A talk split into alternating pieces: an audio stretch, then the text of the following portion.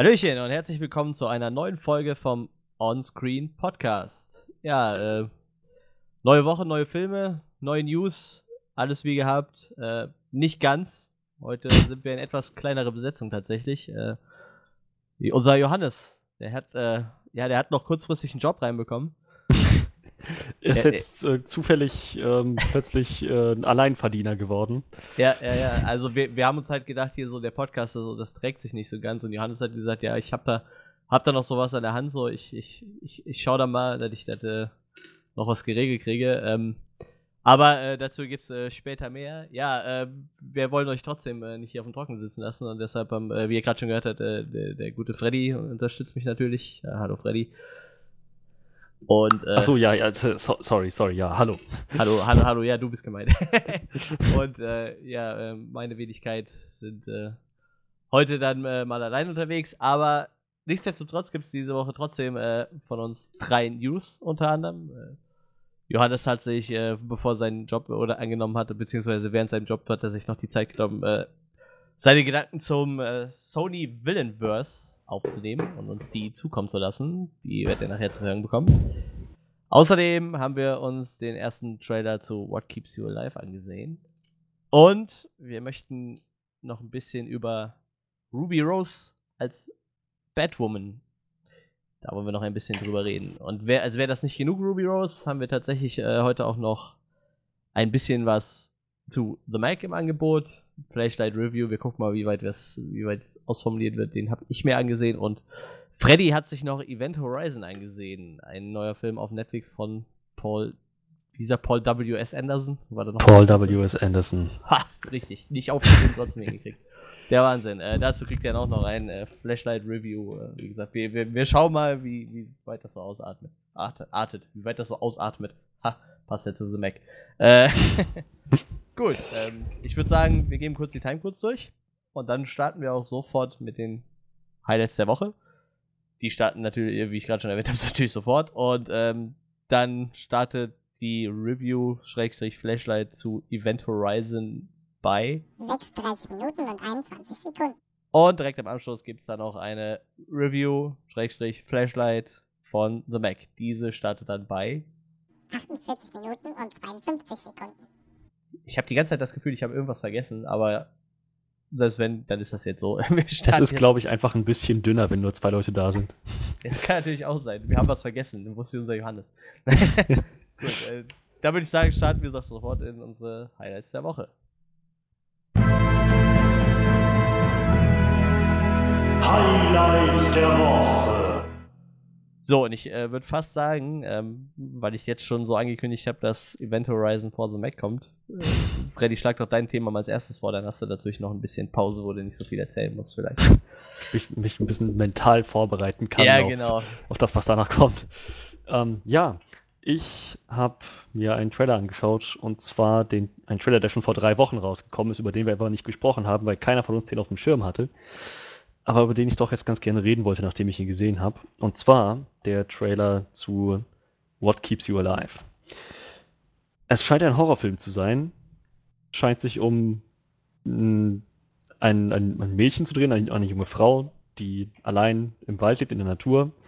Und vielleicht hast du das, ich, ich bin mir gar nicht sicher, ob ich das richtig verstanden habe, aber ich glaube, sie ähm, sie lädt Leute dahin ein, zu so einer Art Wildniserfahrung fernab der Zivilisation. So, entdecke dich neu oder so. Und naja, dann fängt sie eben an, die Leute abzuschlachten und, und auf die Jagd zu gehen. Und, ähm, oder oder hast, hast du das anders verstanden? Ich habe gerade noch mal nebenbei den Wiki-Artikel aufgemacht und der ist sehr aussagekräftig. Da steht bei Plot, When two women celebrate their first wedding anniversary at a remote cabin, one of them discover that the other is not what she seems. Ah, aber was sind denn das? Aber okay, aber im Trailer waren doch noch andere Leute zu sehen, wo sie meinte, die haben dir alle vertraut, du hast die alle betrogen. Ja, vielleicht heiratet die die alle. das, meine, oh, okay. Also Heiratsschwindlerin. Ja, ja, die heiratet die und ich weiß nicht, vielleicht muckt sie die dann auf der Insel ab und macht so eine Art. Ich weiß nicht, das, das ist ja so eine Mischung zwischen äh, Flitterwochen und äh, ich weiß nicht, äh, tödliche Jagd durch den Wald und äh, keine Ahnung, ich, und Folter in, in, in, diesem, in diesem Hütchen da im Wald. Das ist halt die Übersetzung von Cabin. Ist das so, so ist das einfach eine Hütte? Jupp, Cabin. Wahrscheinlich Hütte, Hütte, ne? Ja, so eine Hütte, Hütte im Wald halt. Äh, ich, also ich finde den Trailer sehr weird irgendwie. Ich, ich, bin mir da selber nicht so sicher. Also zum Beispiel ist jetzt für mich nicht äh, daraus gegangen aus dem Trailer, dass die verheiratet sind. So. Ähm, nee, nee, für mich auch nicht. Also Sie sagt an einer Stelle, ähm, warum würde meine Frau mir das antun? Aber ich dachte halt, das ist so ein. Ich habe halt in eine andere Richtung gedacht. Ich dachte, damit meint sie, damit spricht sie gerade irgendwie eine Gruppe von Leuten an, so, so irgendwie Ehepartner, die von ihren, naja, halt von ihren besseren Hälften im Prinzip auf diese Menschenjagd geschickt wurden, weil die die Schnauze voll von denen haben. So, hey, Schätzchen, wär's mit ein bisschen Urlaub, ein bisschen verschnaufen und naja, schicken sie im Prinzip in den Tod. So habe ich jetzt gedacht. Ja, ich, wie gesagt, ich bin mir. Oh, ich, das ist äh, spannend irgendwie. Also ich habe gerade gelesen, die zwei Hauptdarstellerinnen haben jetzt auch in Jigsaw mitgespielt. Ach. Beide. Ich gucke auch mal, was hat denn der Regisseur noch sagen, was der heißt? Colin Minihan? Ja. Minihan. Ich glaube, der hat, der kommt so aus dem Horrorgenre, wenn ich das. Ah, The Vicious Brothers. Ja. Two uh, American Filmmakers, was haben die so gemacht? Ah, ah okay, Grave Encounters ist von denen. Okay, der, der erste war echt äh, gut. Hast du ihn gesehen? Ja, Grave Encounters 1 habe ich, ich habe die beide gesehen, aber der zweite war nicht so geil. Da waren die Writer, Director und Editors. Das ist sein, äh, das war so ein Found-Footage-Ding. Die haben, da war halt so eine fiktive Serie, die, die Leute hießen halt auch Grave Encounters und die haben halt so, eigentlich haben die halt irgendwelche äh, verlassenen Gebäude besichtigt und haben halt so getan, als würde es da spuken und dann gerade, die haben halt so eine Irrenanstalt, wo denen halt wirklich so ziemlich abgefahrener Scheiß passiert. Oh. Also okay. so typischer Found-Footage-Film. Äh, ich sehe gerade, der junge Mann ist auch noch nicht so alt, der ist jetzt 31, der Regisseur. Und naja. die haben, er hat halt mit seinem Buddy da als Vicious Brothers, hat er jetzt vier Filme zusammen gemacht und den hier macht er jetzt scheinbar als ersten alleine. Ja, das ist ja schon mal interessant. Wie gesagt, Grave Encounter ist war ziemlich cool. Der zweite war nicht so geil. Die anderen zwei Filme habe ich von dem nicht gesehen. Da hat er aber auch. Ah, okay. Da hat immer einer geschrieben und der andere hat nur den Director gemacht. Ja, äh, wie gesagt, das ist äh, scheinbar sein erstes Solo-Ding dann. Ja, wie gesagt, ich, ich fand den halt ziemlich weird, aber irgendwie war der so weird, der Trailer, dass er noch schon wieder mein Interesse geweckt hat. Aber so ganz durchsteigen tue ich da nicht so. Zwischendurch sieht es halt aus, als könnten die da friedlich zusammen in dieser Hütte leben und dann in der nächsten Szene rennen sie halt zusammen durch den Wald und die eine versucht, die andere abzumurksen. Das ist halt irgendwie. Vor allem, die haben auch irgendwie ständig andere Frisuren, kann das sein? Ja, irgendwie schon. oder kommt mir das nur so vor? Ich weiß nicht, vielleicht hatten die vorher lange Haare und die eine schneidet der aus Folter die Haare ab oder so. Ich bin mir nicht so sicher, wer weiß das schon. Das, das sieht halt jedenfalls total verrückt aus. Es sieht vor allem so aus, als würde das in mehreren Zeitebenen spielen oder ich, ich habe ich hab echt, ich weiß gar nicht genau, was ich davon erwarten soll. Also Aber spielen auf jeden Fall mal drei Frauen insgesamt mit und noch ein Mann. Also wird vielleicht auch, vielleicht war das andere dann auch einfach, vielleicht war zwischendurch mal eine andere Frau zu sehen, wer weiß das schon. Vielleicht Stimmt, ist sie halt nicht die erste, ne? Also scheinbar war es ja nicht die erste, so wie das im Trailer rausgekommen ist. Naja, man sieht ja, wie sie an einer Stelle eine Frau absticht, wirklich. Ja, also ja, vielleicht das war das irgendwie eine der früheren. Aber jedenfalls ist dieses Konzept mega cool. So, Heiratsschwindlerin die aber nicht irgendwie auf Geld aus, aus ist, sondern einfach nur auf Mord. Ja, das ist, also so, so kommt es auf jeden Fall rüber, ja. Das ist einfach, das ist richtig, das ist so ein verrücktes Konzept, das irgendwie so verrückt ist, dass es funktionieren kann. Und das ist auch so ein Film, der für mich eher in die Sparte Thriller fällt als Horror. Also ich würde mir den auf jeden Fall angucken, wenn ich dazu die Gelegenheit bekomme. Es stand ja, ähm, kommt auf Video on Demand, also mhm. ähm, kommt, ja, das auf, kommt das auf seinem eigenen Streaming-Service oder tatsächlich Netflix dann, wenn es äh, soweit ist? Das stand nur unten drunter, dass es gleichzeitig auch ähm, bei Dingen steht. Warte, ich hab, mach den Trailer nochmal auf, vielleicht steht da irgendwas bei. Äh. Ne, hier steht nur VOD 24. August. Spannend. Vielleicht also das ist ja übermorgen. Nee, Quatsch, ist es nicht. 24. Sein. Nee, nee, wir sind gerade beim 14. Das sind noch 10 Tage. Das ist in, in, äh, in acht Tagen übermorgen. Ich google es gerade mal noch schnell, vielleicht finden wir da mehr raus. Das wäre das wär nämlich wirklich, wirklich cool. Das würde sich jetzt vor allem so vom Timing her so gut geben, dass wir halt gerade sozusagen, ähm, wenn wir schon nicht mehr so oft ins Kino kommen, dann ein paar Netflix-Filme durchgehen. So Extinction, ja. dann hier, das wäre natürlich ein nettes, nettes Follow-up. richtig, richtig schöner Horrorschinken oder Thriller-Schinken. Ich guck gerade, wie gesagt, nochmal schnell eine Ja, hier steht auch nur Nationwide, ne, am 24. August. Also wann der Deutschland kommt, weiß man dann wahrscheinlich noch gar nicht. Ich hoffe, er kommt. Ich hoffe, dass ja, wie nicht so gesagt, ein hier Ding steht ist, halt wie auch du so. Vielleicht musst du den halt auch irgendwie so bei so Sachen. Für VOD kann halt auch so Sachen. Äh, ah, ist ja Video on Demand, das ist ja dann nicht irgendwie Netflix, ne? Das ist ja dann auch eher so, so Mietkram, oder? Oder äh, ja, Video on Demand ist alles, was du buchst, ne? Ob monatlich oder, oder einzeln ist, glaube ich, egal. Aber vielleicht wird es halt auch so, so ein Ding, dass du dann bei Amazon für, für einen Fünfer mieten kannst oder so, ne? Würde ich tatsächlich machen. Also das wäre es Ja, mir total wert. es gibt auch tatsächlich Filme, da kann man das mal machen. Ich habe diesen Jigsaw damals auch gemietet, weil ich nicht wusste, ob der gut ist. Ich bin zwar ein riesen Saw-Fan, aber ich dachte mir, so noch ein Saw-Film aufgewärmt muss jetzt nicht sein, aber den habe ich mir dann auch mal bei Amazon gegönnt zum Mieten. Manchmal kann man das machen. Und die Schauspielerin kam mir bekannt vor. Also, äh, welche hast du die davon? Charakternamen noch auf, der, auf dem Schirm gerade? Äh, warte, ich hab. Ja. Das ist einmal. Achso, hier steht das Cast. Das eine ist Han- Hannah Emily Anderson und die andere heißt Brittany Allen. Der Trailer ist gerade im Hintergrund angegangen, das war irgendwie ein bisschen creepy.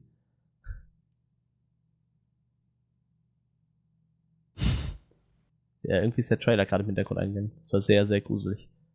Ja, also Ha- Hannah Anderson ist, ist die Mörderin. Genau. Ja, und Brittany Allen ist scheinbar die mit den kurzen Haaren, so wie ich das jetzt auf dem Wiki-Bild sehe. Könnte sie Auf- das auf jeden Fall sein. Hannah Anderson kommt mir mega bekannt vor. Und ich habe Jigsaw nicht gesehen. Schau grad. Ach, äh, nee, nee, sie ist in, sie ist in der Purge TV-Serie. Okay. Ähm, wie gesagt, Jigsaw. Äh, nein, daher kenne Ah, ich sie nicht. Daher Die andere Dame, Nicht. die Brittany Allen, wird jetzt in der neuen Taken-Serie mitspielen. Oh, Oder- okay. Wenn es die gibt, spielt, da spielt es auf jeden Fall eine Rolle, aber scheinbar nur eine. Wow 13 hat sie mal mitgespielt, nein, ne? ja, aber die hätte immer nur so ein, einzelne Sachen gemacht. Die Filme kenne ich alle nicht. Jay außer Jigsaw halt. Hm. Remedy habe ich nicht gesehen. Saving Hope, LA Complex. Nee. Die ist auch erst seit 2012 so wirklich aktiv. Ja, wer Krass, weiß. dann hat sie vielleicht einfach so ein sehr markantes Gesicht, wo man immer sagt, ach ja, die kenne ich doch irgendwoher. Die! Hab ich doch schon mal irgendwo gesehen. Ich habe das Gefühl, dass sie, also vom Trailer her würde ich sagen, dass sie die Rolle sehr gut ausfüllt. Ja, wie gesagt, vielleicht ist das jetzt auch der, der Durchbruch, wer weiß das schon. Ja, ich bin auf jeden Fall sehr gespannt. Und ich, Ja. ich hoffe, dass dieser Film auch in Deutschland irgendwann legal zugänglich sein wird. In naher Sicherheit. Zukunft. Äh, mit Sicherheit. Ich sag mal, die Hor wir haben Gott sei Dank so ein paar äh, kleine Publisher, die sich halt auf so Horrorfilme spezialisiert haben, ne? Deshalb, also es geht schon. Allerdings muss man da mal gucken, dass dann meist die deutsche Synchro schlecht, aber meistens wird ja die englische mitgeliefert. Ist ja heutzutage nicht mehr so schwierig. Ja, richtig. Gut. Ja, so viel zu äh, What Keeps You Alive. Wie gesagt, der Trailer war ein bisschen weird, aber ich, ich fand es tatsächlich auch relativ interessant. Und äh, ich denke, das wird ein interessanter Film. Schauen wir mal, ob der auch bei uns in absehbarer Zeit rauskommt. Drück die Daumen. So, dann würde ich sagen, mache ich dann mal direkt weiter mit meinem Thema, bevor wir dann äh, zu unserem guten Johannes nochmal abgeben. Ähm, ja, und zwar ähm, passend auch ein bisschen zu The Mac. Wurde halt äh, letzte Woche bekannt gegeben, dass ähm, eine Schauspielerin für Batwoman gecastet wurde. Ähm, und zwar Ruby Rose. Ich kannte die vorher halt schon unter anderem aus John Wick 2. Da spielt sie eine taubstumme Ah, ich, stimmt. ich wollte gerade sagen, Kopfgeldjägerin, sind das Kopfgeldjäger? Ja, eigentlich schon, ne? Schon, ja, würde ich Ja, sagen. also eine, eine taubstumme Kopfgeldjägerin. Sie spielt auch in Orange is the New Black mit. Und ähm, jetzt ganz neu halt auch in The Mac. Und ich muss sagen, tatsächlich, das nehme ich jetzt schon mal vorweg, ich fand die auch sehr, sehr gut in dem Film. Ähm, ich mag die Schauspieler allgemein sehr gerne, deshalb fand ich das Casting auch sehr cool. Und ähm, es passt halt auch ein bisschen zu ihrem eigenen Lebensstil. Ne? Ich glaube, deshalb wurde sie wahrscheinlich auch äh, in Betracht gezogen. Sie ist ja selber ähm, offen lesbisch und äh, setzt sich halt auch sehr stark für die, für die, für die Schwulen- und Lesbenbewegung ein. Ähm, ich verfolge ihren Instagram-Feed, da ist das halt ständig Thema so. Und ähm, deshalb passt das halt ganz gut, weil ähm, ich bin mit Batwoman nicht so ganz vertraut, aber tatsächlich wusste ich auch, dass es ein lesbischer Charakter ist und es wird wohl auch der erste, naja, ich glaube Deadpool ist jetzt vorweggegangen mit, mit, mit äh, Negasonic Teenage Warhead, aber es wird auf jeden Fall der erste Charakter, der seine eigene Serie bekommt mit einem lesbischen Hintergrund oder allgemein mit einem lesbischen oder schwulen Hintergrund. Das gibt halt beides bis jetzt noch nicht als, auf jeden Fall nicht als Hauptcharakter in einer Comic-Verfilmung. Ich sagte, ich glaube, Negasonic Teenage World wird wahrscheinlich die erste Charakterin gewesen sein. Tippe ich jetzt einfach mal drauf. Also mir fällt auf jeden Fall sonst niemand ein. Ja. Ich, nee. ich, ich weiß, wie gesagt. Ähm, ja, sie, sie hat äh, selber gesagt, wie, wie äh, stolz sie darauf ist und wie sehr sich darauf freut. Sie meint halt selber, sie hätte sich sowas in ihrer Kindheit als, oder in der Zeit, wo sie sich halt selber geoutet hat, sowas gewünscht halt, weil sie findet, sowas gibt halt einem irgendwie Kraft. Wenn's halt, wenn sowas halt auch so nicht nur gesellschaftlich akzeptiert ist, sondern dass es halt auch so, so Heldenpersonen gibt halt, die irgendwie sowas verkörpern dann. Oder halt äh, ähnliches, wie, wie sie sich dann auch gefühlt hat und ähm, deshalb freut sie sich da scheinbar sehr drauf auf die Rolle. Wie gesagt, das ist halt gerade bei Instagram auch sehr, sehr viel Thema in ihrem, ihrem Feed. Ähm, ich bin da echt gespannt drauf. Wie gesagt, ich habe zu Batwoman selber so gar keinen Kontakt. Ich bin vor allem mal gespannt, ob sie ihre ganzen Tätowierungen lassen können, weil die ist ja echt äh, sehr tätowiert. Ich meine, in ihrem Kostüm wird man es bei Batwoman sowieso nicht sehen, aber äh, ist ja total interessant. Äh, was ich cool finde, ist halt, Batwoman hat dann eigentlich lange rote Haare. Bin ich auch mal gespannt, ob sie das äh, durchzieht. Ja, ich meine, sie haben natürlich ähm, künstlerische Freiheit, was das angeht. Ja, ja, sicher auf jeden aber, Fall. Aber ich bin mir cool, nicht so sicher. So ich glaube, da, da, da wäre sie vielleicht sogar noch dabei, so bei roten Haaren. Das könnte ich mir vorstellen, das passt vielleicht noch. Ähm, achso, ich sollte vielleicht noch erwähnen, also erstmal wird äh, der Charakter wohl im, im, im, es gibt ja immer so ein, so ein, im Dezember immer so ein Arrowverse Crossover mit diesen ganzen Arrow-Serien. Da wird der Charakter wohl das erste Mal, erste Mal eingeführt und ähm, wenn es halt gut läuft, ist halt, also sie schreiben halt schon eine Serie dafür. Die ist, die ist schon in Entwicklung, die Serie, und wenn es halt gut läuft, wird da auch eine eigene Serie draus. Äh, ich glaube, das Feedback bis jetzt war durchweg positiv für die Besetzung und äh, wie gesagt, meins ist es auch. Wie, wie ist denn deine Meinung zu dem Thema? Ich muss sagen, als hättest du mir nicht vorhin John Wick 2 erwähnt, hätte ich überhaupt nicht auf dem Schirm gehabt, wo ich die schon mal gesehen hätte. Achso. ähm, ich, ich, kann dir auch gar nicht sagen, also das waren so die Sachen, wo ich die halt mit verbinde. Ich weiß gar nicht, was die sonst sagen macht. Die ist halt auch noch nicht so alt und ich glaube, so wirklich einen Durchbruch hatte die auch erst in letzter Zeit halt, ne? Ich 2013 mal, der erste noch? Film, ja, und dann war sie als VJ bei MTV halt ewig lang tätig, ne? Was, was war ihr, was war ihr erster Film? Around the Block. Habe ich noch nie gehört in meinem Leben. Resident Evil The Final Chapter, Abigail. Wusste ich, hätte ich jetzt auch nicht auf dem Schirm gehabt. Aber da, doch jetzt, wo ich mir das genau anschaue, ja, sie war dabei. Aber das ist so ein vergessenswerter Film. Das Hier, war... Tri äh, Triple X Return of Xander Cage war also sogar zweimal für einen Teen Choice Award nominiert als beste Actress in einem Actionfilm. Finde ich ganz nett. Wie gesagt, John Wick 2 Pitch Perfect 3, den habe ich auch noch nicht gesehen, die anderen beiden habe ich gesehen. Ja, The Mac und äh, John Wick 3 ist sie wohl auch mit dabei. Gut, äh, ich, ihr Charakter wusste man nicht, ob er überlebt hat. Also wie gesagt, die ist halt äh, gerade relativ aufstrebend. Äh, Orange is the New Black hat sie zwei Staffeln mitgespielt. Eigentlich ist ihr Charakter auch noch da, der ist nur äh, weggesperrt quasi. Ist jetzt nicht so ein Spoiler, hoffe ich, für die Leute, die es noch nicht gesehen haben, aber da hat sie halt äh, zwei Staffeln mitgespielt. Wie gesagt, ich mag die Schauspielerin echt gerne, die ist ja sehr sympathisch und ich finde, die hat ein sehr äh, interessantes, ausdrucksstarkes Gesicht irgendwie. Also ich finde, die hat da total Wiedererkennungswert.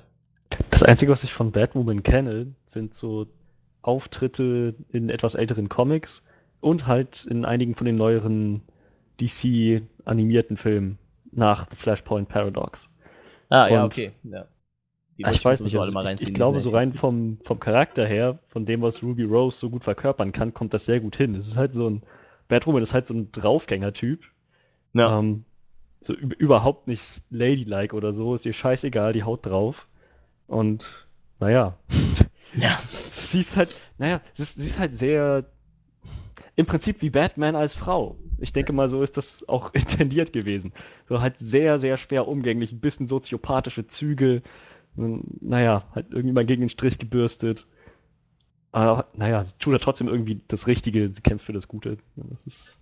Das ich bin mal gespannt. Ruby ja. Rose ist halt auch so eine, so eine ganz äh, zierliche Person, habe ich das Gefühl. Also die, die, die ist halt äh, sehr äh, schlank halt, ne? Und ich weiß nicht, also Batwoman sieht ja doch schon ein bisschen, äh, naja. ja, würde ich nicht sagen, aber, aber auf jeden Fall nicht ganz so schlank. nee, aber ich denke mal, da wird sie sich in Form bringen. Sie, ja, da, da, da, da bin ich halt echt gespannt drauf, ob die da jetzt äh, schwer trainiert oder ob sie es halt so lassen und den Charakter halt einfach so umsetzen. Ich meine, äh, man muss ja nicht ein Batman sein, um ein Haut drauf zu sein, ne? Nee, nicht unbedingt. Aber, aber ich, da bin ich tatsächlich gespannt. Ja. Wie gesagt, und diese Tattoo-Sache, die interessiert mich halt ein bisschen, ne? Ich meine, wenn du sagst, sie ist eigentlich, dass äh, Batwoman halt eh so ein, so ein Badass-Haut drauf Charakter ist, kann man es vielleicht auch lassen, so, ne? Ich meine, ist ja nicht so ein Problem, das zu überschminken, aber die hat halt zum Beispiel die komplette Narbe voll tätowiert, ne? Das ist halt schwierig, glaube ich. Ja, aber ich glaube, dafür hat sie ihren Anzug später. Ja. Ihr Superhero-Suit. Ja, gut, wenn sie meistens langärmelige Sachen trägt, wird sie auch nicht auffallen, ne? Ich meine, ja, aber auf jeden. Wenn wir mal ehrlich sind, bei The Rock interessiert es halt mittlerweile auch keinen mehr. So, der, der, machen die sich die Mühe halt einfach gar nicht mehr, das zu überschminken. So. Ich glaube, in den letzten drei oder vier Filmen, die ich mit ihm gesehen habe, hat er seine Tattoos einfach so, wie sie waren, weil es für den Charakter sowieso keinen Unterschied gemacht hat. Denke auch. Ich muss jetzt sagen, es wäre mir auch gar nicht aufgefallen, dass der Tattoos hatte, wenn du es jetzt nicht gesagt hättest. Habe ich nie drauf geachtet. Gehört nee. schon irgendwie so zu ihm. Ja, eben deshalb. Bei ihr vielleicht dann auch so. Aber wie gesagt, vielleicht passt es auch zum Charakter. Ich meine, der Joker war auch tätowiert. Nee, lassen wir das. Der Joker, der tätowierte oh, Joker war kacke, aber. Ganz, ganz schlechter Vergleich. aber ich freue mich auf jeden Fall auf sie. Und Batwoman ist ein wirklich interessanter Charakter. Das, das ein, was ich, als Kind früher dachte ich halt immer, naja, Batwoman ist im Prinzip wie, Bird, wie Batgirl, nur erwachsen. Bei weitem nicht. Die ist überhaupt nicht so handzahm und umgänglich. die ist halt, die ist richtig, richtig garstig. Aber halt ziemlich cool. Ich, ich, ich, war gerade so über diesen Tattoo-Thema drin. Die, die, hat halt super geile Tattoos. Die hat halt irgendwie Astro Boy tätowiert zum Beispiel. Das ist super geil. Die hat einen Astro Boy auf dem Arm. Spannend. Sehr, sehr, sehr interessante Tattoos. Naja, egal. Äh, lassen wir dieses Tattoo-Thema. könnte ich jetzt noch stundenlang wahrscheinlich nach recherchieren, was sie so alles tätowiert hat. Ninja Turtles auch. Oh, selber Arm. Irgendein Anime-Katzenvieh. Interessant, total spannend. Und, und, ein, und, ein Kind auf dem Arm. Also ein Porträt. Total spannend. Naja. Ja, ähm, so, dann äh, würde ich sagen, wenn du nichts mehr dazu erzählen hast. Nee, habe ich nicht. Würde ich sagen, wir lassen das dabei. Wie gesagt, im Dezember kommt dieses, äh, dieses Arrowverse Special. Ich glaube, das gibt es immer im Dezember, ne? Wo die so ein Crossover machen. Ich glaube, anfangs war es immer nur Arrow und Flash und ich glaube, jetzt ist halt Supergirl noch mit dabei bei diesem. Stimmt, ja, die hat jetzt auch, die ist jetzt dazu getreten. Ich verfolge das gar nicht so doll mit. ich auch nicht. Lustigerweise muss ich sagen, ich habe sowohl Arrow als auch Flash angefangen und fand die auch beide eigentlich nicht schlecht, aber die haben mich trotzdem noch nicht so gecatcht, obwohl mir gesagt wurde, die wären halt nachher noch besser geworden. So. Das ist ein bisschen was anderes bei Gotham. Also Gotham hat bei mir direkt vollgezogen. Das fand ich halt total geil. Aber ähm, wie gesagt, ich bin, ich bin mal gespannt. Also dieses ähm, Arrowverse ist ja ein bisschen ab vom Gothamverse. Also Gotham ist ja, steht ja für sich eigentlich. Deshalb Stimmt, ja. wahrscheinlich Ruby Rose. Aber Gotham ist, glaube ich, jetzt eh abgeschlossen. Ne? Ich glaube, eine Staffel noch und dann sind die durch. Ich meine, die haben gesagt, der fünften hören die auf. Naja, besser als wenn sie es einfach noch breit latschen, bis keins mehr interessiert. Ja, das ist es halt, ne? Also, also ich finde auch bis jetzt die Serie ist halt ziemlich gut und die funktioniert auch gut, aber ich glaube halt, die kommen halt langsam auch an den Punkt, wo aus Bruce Wayne halt Batman wird und das ist ja eigentlich nicht der Hauptpunkt dieser Story. Halt, ne? Das ist ja, eigentlich ist das die Nebenstory, aber ich denke mal, wenn er halt ba Batman ist, dann kannst du halt mit diesem Gotham-Ding halt auch aufhören. Dann. Ja, denke auch eigentlich ist es ja die Story von, von Commissioner Gordon halt, ne? Und halt in erster Linie für mich von den ganzen Bösewichten, wie die halt entstanden sind. Das ist halt ziemlich, ziemlich cool. Gut, so viel äh, zu Batman. Wie gesagt, ähm, falls es da noch News gibt, werden wir bestimmt noch mal drüber reden. Wahrscheinlich wird es irgendwann die ersten Fotos geben von Ruby Rose im, im Batwoman Dress. Ich denke mal, das geht jetzt relativ zügig so. Das ist ja meist das Erste, was sie machen, so Kostüme ja, und so Krams. Kleinen Vorgeschmack geben auf das, was ja. die Fans erwarten dürfen. Und dann spätestens im Dezember, wenn dieses Special durch ist. Ich weiß halt nicht, ob ich es gucken kann, weil ich halt den Rest nicht gesehen habe, aber dann kann man, denke ich mal, vielleicht noch mal ein bisschen was drüber resümieren oder mal gucken, wie, wie es halt so aufgenommen wurde von der Presse. Wie gesagt, ich bin gespannt, ich mag die Schauspielerin tatsächlich sehr gerne und ähm, ich bin gespannt, was da noch passiert. Ich verfolge halt ihren Instagram-Feed, vielleicht passiert was Spannendes. Gut, so viel zu Ruby Rose als Batwoman. Ja, jetzt ähm, haben wir unseren, äh, noch unseren Ausreißer des Tages. Johannes beschafft das Geld. Wie gesagt, er hat sich aber in seinem Job kurz die Zeit genommen, um äh, noch seine Meinung zum Villainverse, zu Sonys neuem Villainverse äh, durchzugeben. Ich habe tatsächlich eben den Artikel aufgehabt und habe wieder geschlossen. das hätte ich nämlich jetzt gerade wenigstens mal noch raushauen können, was alles angekündigt war als Sony Villains. Es waren, glaube ich, ich glaube, ich habe drei gesehen, wenn ich ehrlich bin. Ich gucke mal gerade, ob ich den Artikel finde. Ähm, sonst müsst ihr halt auf das vertrauen, was Johannes sagt. Der wird das schon wissen. Die Seite lädt auch gerade wieder super schnell. Sony Works on featuring was? Mysterio? Wann ist das? 21. Juni 2017. Das ist ja der neueste Artikel, den ihr mir hier vorschlagt. Ja, Mysterio haben wir schon besprochen. Ja, vor allem der Artikel hier ist vom 21. Juni 2017. Oh. Ähm, also nicht relevant für das, was wir. Egal, ja, ähm, auf jeden Fall, Johannes hat sich dieser Thematik mal angenommen. Wollte dann gerne seinen Senf dazu abgeben, aber wie gesagt, da ist ihm ein kleiner Job dazwischen gekommen. Und, ähm, aber er hat uns seine Meinung kundgetan und deshalb dürft ihr euch jetzt auf einen kleinen Einspieler von Johannes freuen. Wir melden uns dann danach wieder. Viel Spaß. Hey Leute, Johannes hier. Ich kann heute leider nicht im Onscreen Podcast sein, denn äh, obwohl ich schon vor sechs Jahren dem Autodiebstahl in Long Beach den Rücken zugekehrt habe, ähm, damit mein kleiner Bruder nicht in meine Fußstapfen tritt, hat äh, dieser einen Job für Christopher Eccleston angenommen. Und naja, lange Rede, kurzer Sinn, ich bin jetzt darauf angewiesen, innerhalb von einer Nacht 50 Edelkarossen zu stehlen. Ähm, am Ende wahrscheinlich sogar noch Eleanor, den Shelby Mustang GT500, der mir schon so oft Probleme eingebracht hat. Äh, und der Detective sitzt mir im Nacken. Insofern kann ich leider nicht da sein. Aber es gab Neuigkeiten zu Sonys geplantem Spider-Man Villain-Verse, wie auch immer. Und da ich das letzte Mal schon nicht da sein konnte, als das Ganze im Podcast besprochen wurde, bei dem äh, offiziellen Venom-Trailer vor zwei, drei Wochen, wollte ich trotzdem meine Gedanken jetzt noch mal kurz damit teilen. Und vielleicht finden Manuel und Frederik auch noch Zeit äh, oder, oder Anreiz, darüber ein bisschen zu spekulieren. Ähm, denn ich weiß mittlerweile nicht mehr, was genau Sony eigentlich vorhat. Ähm, es wirkt für mich, als ob sie versuchen zu laufen, bevor sie gehen können. Ähm, sie setzen gerade alles, aber auch alles auf die eine Karte, dass dieser Venom-Film ein verdammt riesiger Hit wird. Denn ja, sie bauen danach jetzt gerade schon an wiedergefühlten zehn anderen Filmen. Und was mich am meisten daran äh, stutzig macht, ist halt, dass wir das eigentlich alles schon erlebt haben bei Sony. Ähm, sowohl mit ihrem letzten Amazing Spider-Man Verse, als auch, dass sie die Möglichkeit gehabt hätten, bei DC sich abzugucken, dass es halt auch in die Hose geht, wenn man versucht, ähm, alles irgendwie vor dem ersten guten Film zu machen. Naja, der Venom-Trailer kam vor ein paar Wochen. Meine Gedanken dazu nur kurz. Im besten Fall bin ich immer noch skeptisch. Es, es sieht zwar besser aus, aber so wirklich überzeugend ist, die, ist das Design noch nicht. Zumal ich äh, eher skeptisch bin, was, was dieses äh, Venom gegen Riot, also die Bilder, die man davon gesehen hat, sehen einfach für mich nur aus nach schwarzen Klecksen, die da irgendwie aufeinander losgehen.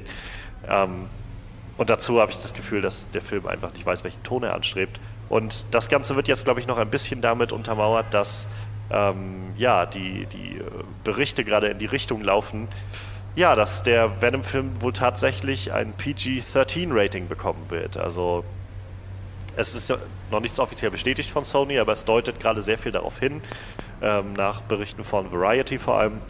Und ja, PG-13, also viele Leute haben sich ja gerade darauf gefreut, dass Venom dann so ein Film wird, der nicht mit äh, Gewalt und Blut und Gore zurückscheut, gerade wenn es darum geht, dass Venom irgendwie Leuten den Kopf abbeißen will oder so. Das ist es, was sie jetzt ja auch teasern im, im Trailer. Aber man will wohl eher in eine PG-13-Richtung gehen, damit man ja doch nochmal die Möglichkeit hat, vielleicht mit Spider-Man das Ganze irgendwie übereinander zu bringen, weil Spidey ist ja nun äh, familienfreundlicher Held und dann können wir das ja nur nicht. Und genau das ist das Problem, was ich meine.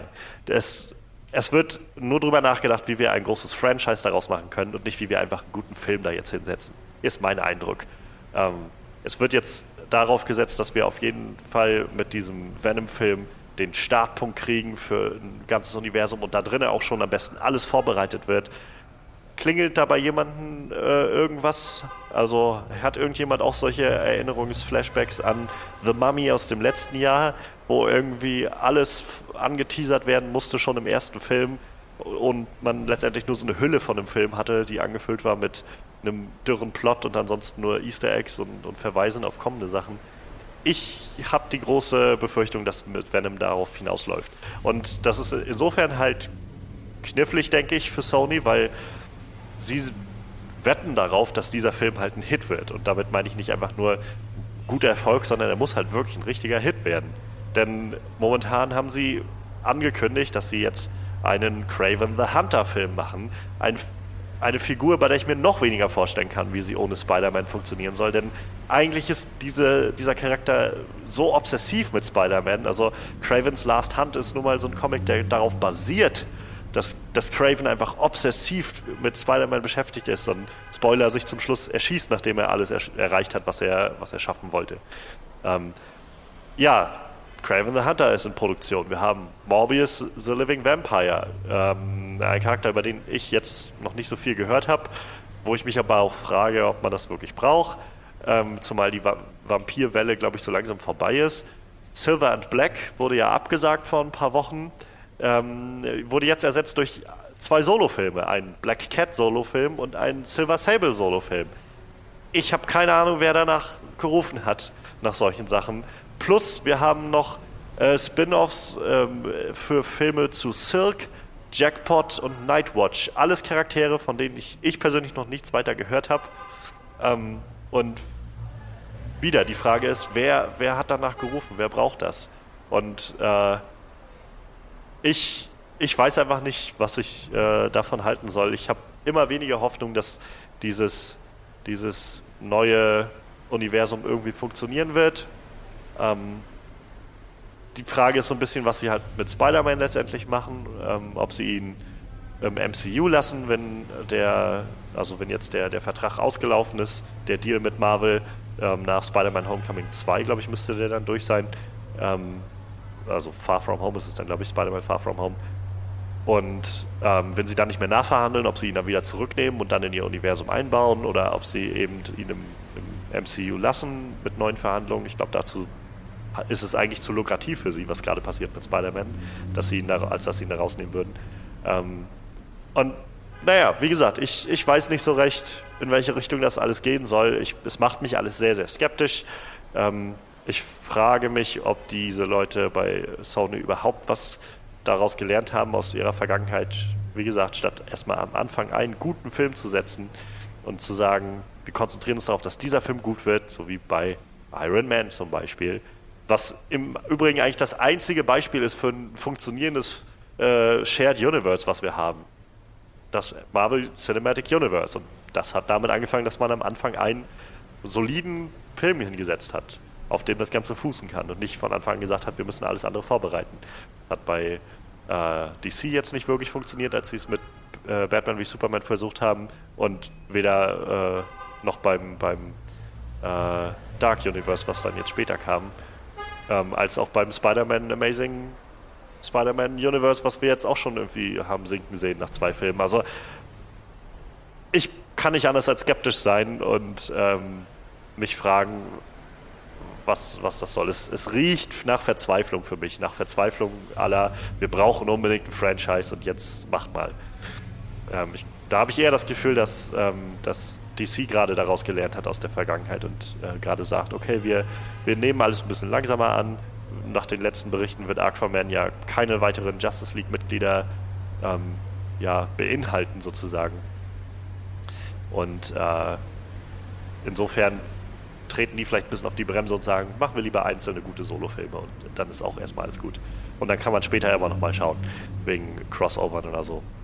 Nur das Gefühl habe ich bei Sonys Villainverse nicht, zumal ich sowieso nicht verstehe, warum Spider-Man-Villains auf einmal Solofilme bekommen sollen. Gerade diese, die meiner Meinung nach nur darauf angelegt sind, halt mit Spider-Man zu funktionieren.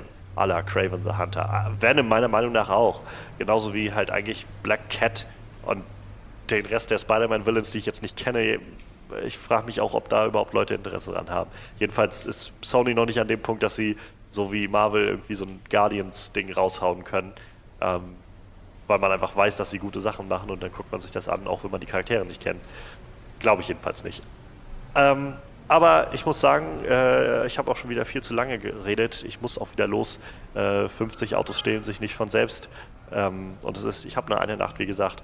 Ähm, ja, insofern äh, noch schöne Grüße in äh, an unsere Zuhörer und ich gebe zurück ins Onscreen äh, Podcast Studio zu Frederik und Manuel. Was meint ihr denn? Macht's gut und bis dann. So, ja, äh, vielen Dank, Johannes, für seine, äh, seine Gedanken zum Sony, Villain, Sony Villainverse. Ähm, ja, ob Johannes den äh, Job geschafft hat und äh, seine 50 Autos zusammengekriegt hat, das kann er uns dann nächste Woche berichten, wenn er wieder da ist. Es könnte tatsächlich sein, dass ich nächste Woche nicht da bin, weil, bin, weil nächste Woche startet tatsächlich auch die Gamescom. So schnell kann das gehen. Tja, da sind wir schon wieder. Mann, oh Mann, geht das schnell. Ja, wir waren ähm, vorletztes Jahr gemeinsam da, ne? Genau, vorletztes Jahr waren wir gemeinsam da. Da haben wir auch übrigens, falls ihr die Folge nicht gehört habt, zusammen die Folge zu Suicide, Squad aufgenommen. Ja. ja. Da saßen wir tatsächlich das einzige Mal alle zusammen in einem Raum. Bot, bot sich an. Ja, ich habe aber auch schon gesagt, das nächste Mal muss ich tatsächlich einfach mal nach Rostock kommen, sonst. Ja, steht auch recht. Genau. Ja, ähm, wie gesagt, danke äh, danke an Johannes für seinen sein Senf. Wie gesagt, äh, nächste Woche ist Johannes dann wieder da. Ich weiß nicht, ob ich wieder da bin. Muss mal gucken, wie, wie die Gamescom halt läuft. Ne? Dienstag ist halt, äh, also unser Aufnahmetag ist leider halt auch der Tag, wo man am besten auf der Gamescom gucken kann. Deshalb wird es wahrscheinlich was später. Ja, ähm, nichtsdestotrotz, Podcast gibt es halt immer. Irgendwer von uns ist immer da. Bei drei Leuten kriegen wir immer normalerweise zwei zusammen. Wir hatten, glaube ich, jetzt nur einen Ausfall, ne?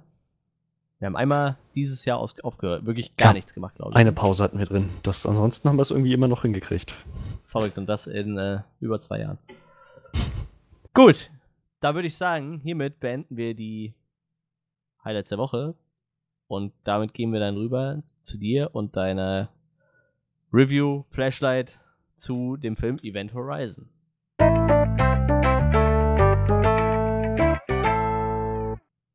Jo, Event Horizon.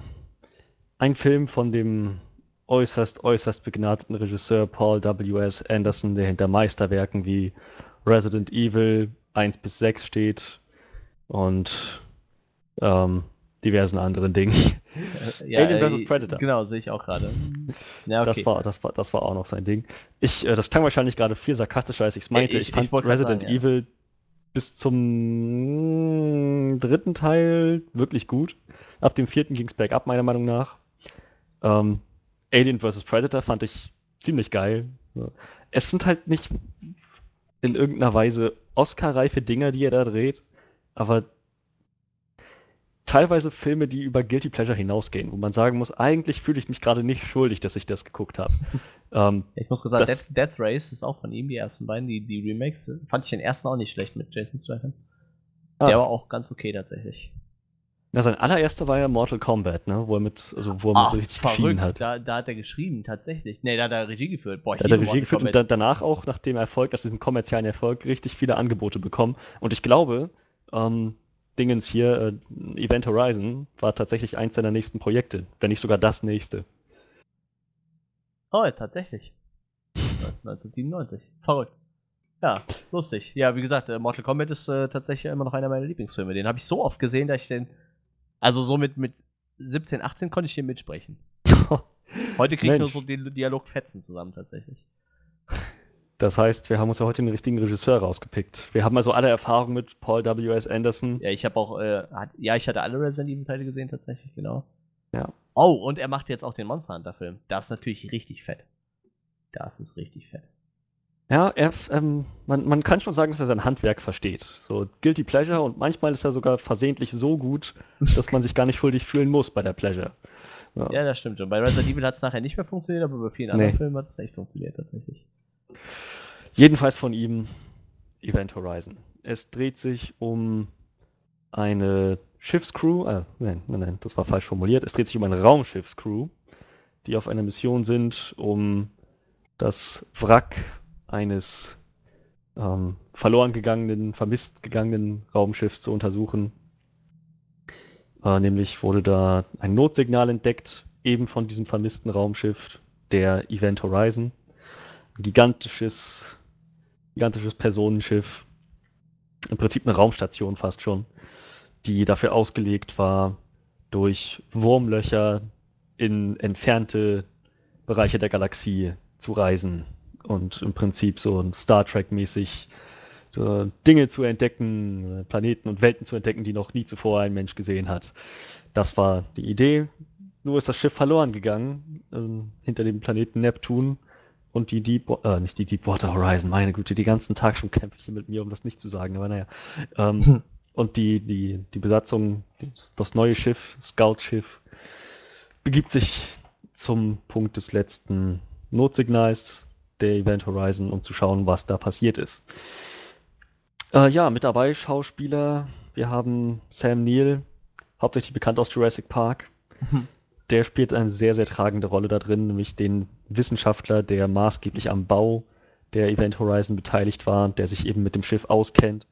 Und dazu halt noch ein, so ein Rest der Crew, was man so braucht, Mediziner, Ingenieure, ähm, der Captain, Militärerfahrung, so alles, was eben so dazugehört. Und ja, das, das ist im Prinzip die Prämisse. Sie begeben sich dahin, um das Notsignal zu untersuchen, die Event Horizon zu finden und rauszufinden, was da passiert ist genau. Stellt sich recht schnell raus, dass das eigentlich wirklich in die Horrorschiene geht, weil als sie das Notsignal entschlüsseln, sind das menschliche Schreie vermischt mit irgendwelchen monströsen Lauten, die man nicht einzuordnen vermag. Ein Mann, der Latein spricht und äh, sehr ominöse Warnungen von sich gibt. Ähm, so, dann, dann dachte ich, auf, auf dem Punkt dachte ich schon, okay, ich, ich stelle mich mal auf ein bisschen was Eskalierendes ein. So. Und letzten Endes lag ich damit genau richtig. Mehr möchte ich gar nicht vorwegnehmen, aber ich lag damit richtig. Es war im Prinzip ein bisschen, ich habe mich an Carrie erinnert gefühlt. Es fängt alles so an, relativ, also verhältnismäßig harmlos, mit so einem, mit einer, einer etwas bedrückten Stimmung vielleicht, aber ähm, man, man, es, es, turnt dann, es turnt dann irgendwann doch sehr schnell in Blut und Splatter und Gewalt und Qualen und naja. Das, ähm, das jedenfalls ist so der kurze Abriss von dem ganzen Film. ähm, ja, es ist halt sehr interessant, war sehr interessant mitzusehen, zu erleben, wie diese einzelnen Figuren immer mehr hinter das Geheimnis der Event Horizon kommen und was da genau passiert ist. Ähm, ich muss sagen, Paul W.S. Anderson hat es wirklich gut geschafft, da ein Mystery aufzubauen und das im Laufe der Zeit immer weiter zu beantworten. Und je mehr Antworten du kriegst, so ging es mir zumindest, desto weniger wirst du darüber wissen. Du denkst einfach nur, oh Gott, jagt das Ding in die Luft und geht nie wieder zurück, tötet es mit Feuer, bevor es Eier legen kann. So, das ist richtig, richtig, richtig abartiges Zeug, was da passiert. Ähm, nicht im Sinne von eklig, sondern im Sinne von schauderlich, so richtig. Das ist, oh, es, ist echt gruselig.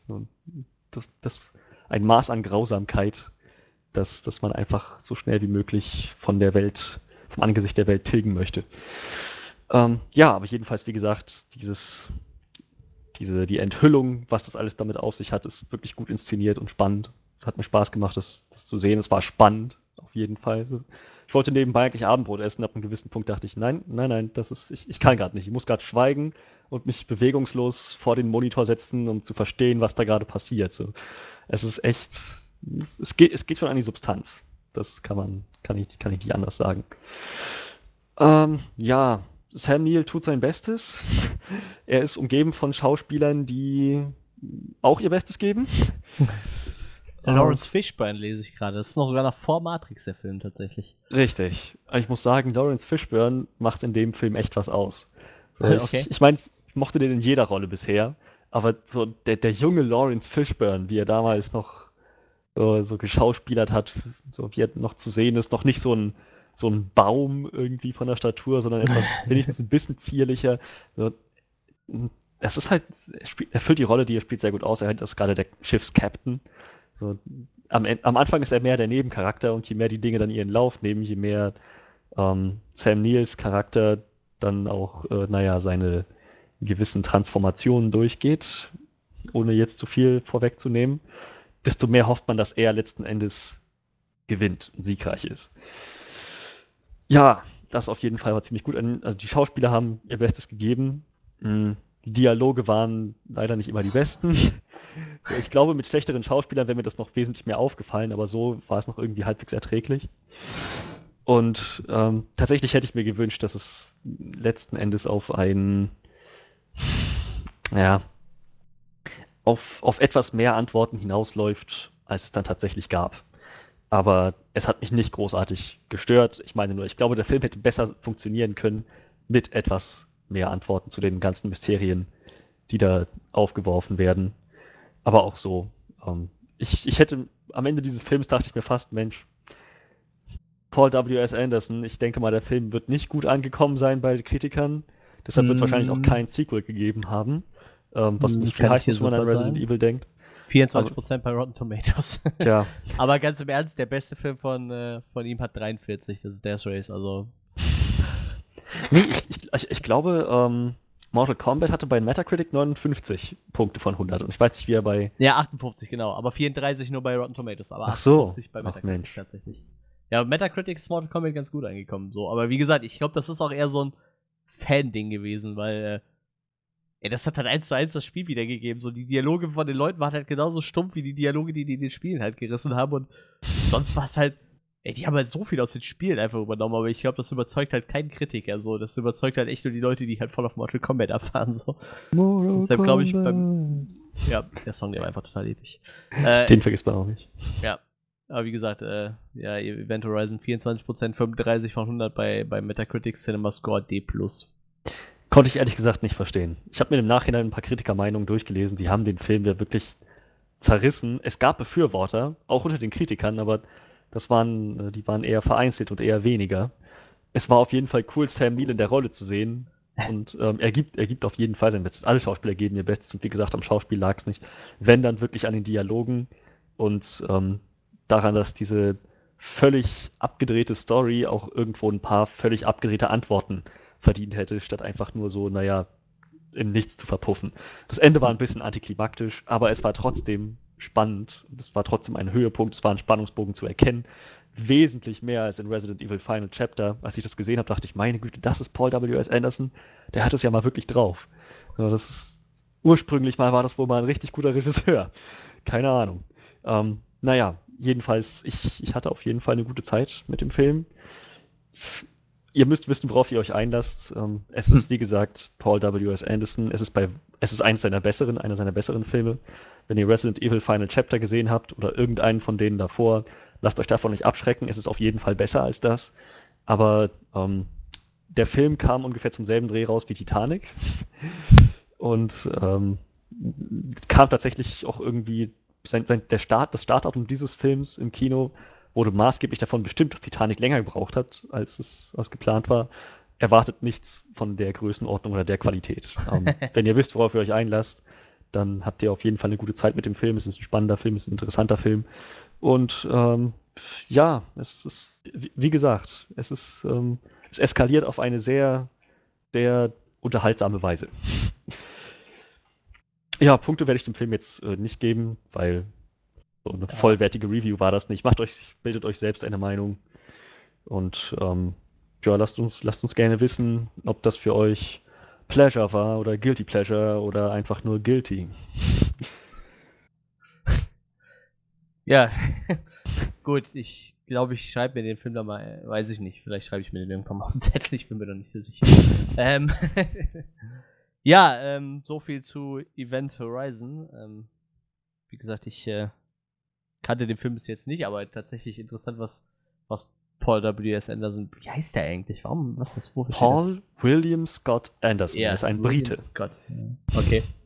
Ja, ich gestern hatte ich, ne, wann war das Sonntag, hatte ich so einen Aha-Moment, als ich dann äh, gelesen habe, da haben wir noch mal Split geguckt, dass äh, James McAvoy äh, Schotte ist. Und dann dachte ich so, ja klar, der hat einen Mac im Namen. Mit dem Mac, der- ja. Wieso Hätte auch, der hätte auch ihre sein können. Ja gut, das stimmt, das stimmt. Ah, ich muss sagen, immer wieder ein großartiger Film, Split. Ich bin echt voll auf Glass gespannt. Oh ja. Split war super. Ähm, ja. So viel dazu. So, jetzt klicken wir mal die ganzen Kram hier zu, den wir nicht mehr brauchen. Das brauchen wir noch, das brauchen wir noch. So, jetzt gehen wir nämlich mal rüber zu dem äh, Kinofilm, der diese Woche gestartet ist, nämlich The Mac.